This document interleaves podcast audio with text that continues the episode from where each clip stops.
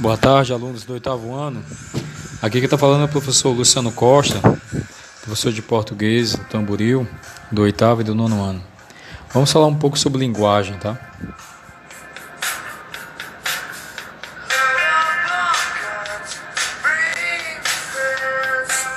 Linguagem pode se referir tanto à capacidade específica humana para aquisição e utilização de sistemas complexos de comunicação, quanto a uma instância específica de um sistema de comunicação complexo.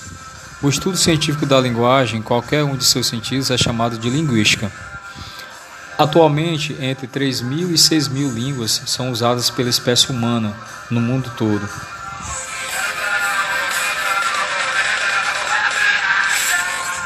E um número muito maior era usado no passado. As línguas naturais são os exemplos mais marcantes que temos de linguagem. Outros tipos de linguagem se baseiam na observação visual e auditiva, como as, eh, linguagens, as linguagens de sinais e a escrita.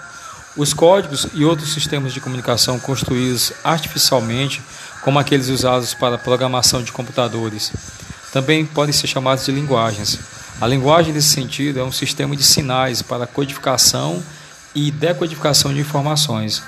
A palavra portuguesa deriva do francês antigo, language, quando usada como um conceito geral. A palavra linguagem refere-se a uma faculdade cognitiva que permite aos seres humanos aprender e a usar sistemas de comunicação complexos.